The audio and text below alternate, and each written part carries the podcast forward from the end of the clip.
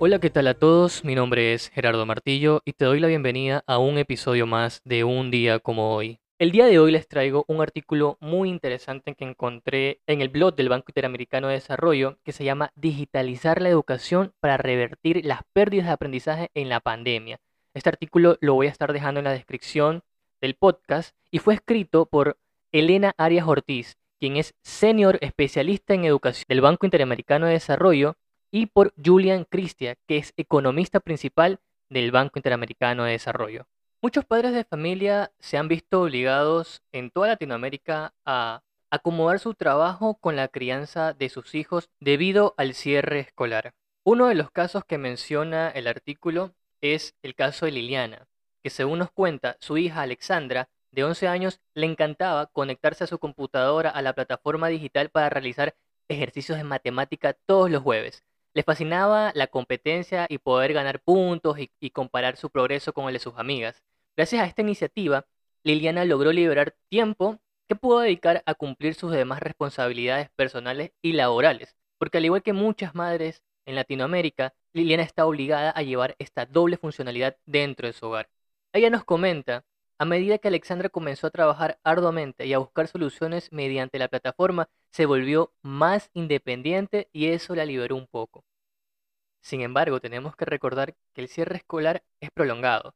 El lanzamiento de dicha plataforma de Conecta Ideas en, julio del 2020, dirigido a 15.000 estudiantes de primaria de 59 escuelas públicas de Lima, llega un momento en que los educadores, por un lado, reconocen la ventaja de la educación digital y por otro, están cada vez más preocupados por las repercusiones del cierre escolar producto de la pandemia. En particular, los expertos pronostican principalmente pérdida del aprendizaje y una creciente desigualdad entre aquellos estudiantes que tienen el acceso a los materiales didácticos y apoyo educativo en casa de quienes no tienen el acceso principalmente a la tecnología. La, iniciativa es un esfuerzo por vacunar a los niños contra la pérdida del aprendizaje, de manera similar a como las nuevas e innovadoras vacunas que se han desarrollado para proteger a las personas del COVID. El peligro radica en que los prolongados cierres de escuelas que se han dado en toda Latinoamérica podrían afectar no solo el aprendizaje en corto plazo, sino también las posibilidades de empleo y el potencial ingreso en la adultez de los estudiantes afectados, así como también la productividad y la desigualdad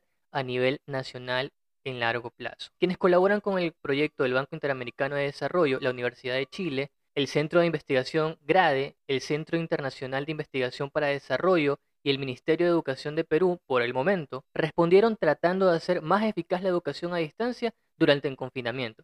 Dicho grupo se centró en el aprendizaje de matemática, ya que, como se reveló en un creciente libro del BIT, esta asignatura resulta idónea para el aprendizaje digital, dada la importancia de la visualización y la retroalimentación automática en su aprendizaje.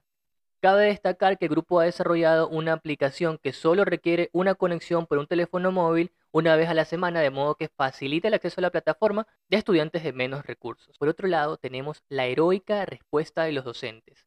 Los docentes se han convertido en los héroes de este proyecto. y a falta de recursos y capacitación en educación digital, muchos docentes han hecho un esfuerzo importante para lograr una alta adoptación dentro de la plataforma. Han ayudado a muchos estudiantes a conectarse al sistema, han utilizado los reportes personalizados y automáticos que genera la plataforma y han sido entusiastas promotores de la iniciativa ante los padres. Entre los estudiantes de cuarto y quinto grado de primaria que participaron en la iniciativa, el porcentaje de niños que utilizaron la plataforma pasó del 1% durante la primera semana del proyecto al 35% al cuarto mes. En el éxito del proyecto también se observa en la satisfacción de los usuarios. El 95% de los docentes y el 90% de los estudiantes reportó que deseaba continuar utilizando la plataforma este año 2021. Además, los videos temáticos instructivos que acompañan la plataforma han sido vistos casi más de 800.000 veces. Uno de los testimonios, según Hilda Hinojosa, dice, ahora mi hijo disfruta más de las matemáticas. La madre del alumno de quinto grado que pasó de escéptica a apasionada usuaria, dice que se entusiasma cada vez a medida que gana puntos y sabe que puede mejorar. Es un juego, es un reto y acaba aprendiendo. En el 2015, el 65% de los estudiantes de 15 años en Latinoamérica no alcanzaban el nivel mínimo de matemática en el examen de programa de la evolución internacional de alumnos PISA, 41 puntos porcentuales por encima de la cifra para los países de la OCDE. Pero Conecta Ideas puede ayudar a revertir la situación. En un estudio experimental realizado en Santiago, Chile, en el 2017, estudiantes que mejoraron sus puntajes en matemáticas un 50% más que los estudiantes que utilizaron métodos tradicionales de aprendizaje. El reto es a revertir la pérdida de aprendizaje de la pandemia. El gobierno peruano ha solicitado a las instituciones que lideran la iniciativa para que expandan el proyecto piloto del 2020 a nivel nacional, de modo de dar acceso a la plataforma a todos los estudiantes de cuarto de cuarto a sexto grado en, en las escuelas públicas del país, para lo cual se hará énfasis en el uso de la aplicación, pero solo se requiere conexión a Internet una vez a la semana. El gobierno distribuirá 300.000 tabletas con aplicaciones instaladas.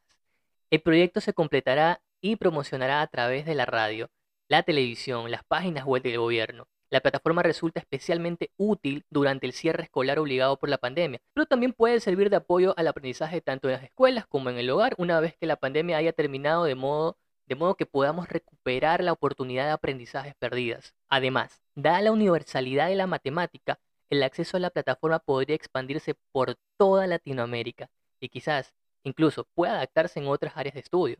Esta plataforma potencializa tanto el proceso de pensamiento como la imaginación de los estudiantes. Qué buenazo. Esto afirmó Liliana Domador. Espero que se siga utilizando después de la pandemia y quizás incluso de distintas asignaturas como historia. Este es un proyecto que está utilizando el país vecino Perú. No sería mala idea no sería descabellado que se llegue a cumplir que toda Latinoamérica pueda hacer uso de esta plataforma digital. De hecho, en Guayaquil la alcaldesa regala tablets a niños de escasos recursos para su educación virtual. Sería increíble que pueda adoptar esta plataforma digital para que potencialice el aprendizaje autónomo desde su casa. Sin duda, es uno de los artículos que más me ha gustado hasta el momento expuesto por el Banco Interamericano de Desarrollo. Lo voy a dejar en la descripción del blog y espero te haya gustado demasiado tanto como a mí. Bueno, sin más que decir, esto ha sido todo el episodio del día de hoy. Te dejaré toda la información en mi blog personal, me puedes encontrar como Gerardo Martillo en WordPress, Gerardo Martillo en todas las redes sociales, en Instagram, en Twitter, en House Club, que estaré todos los lunes a las 7 de la noche compartiendo un poco con ustedes. Así que te deseo que tengas un excelente día. Chao.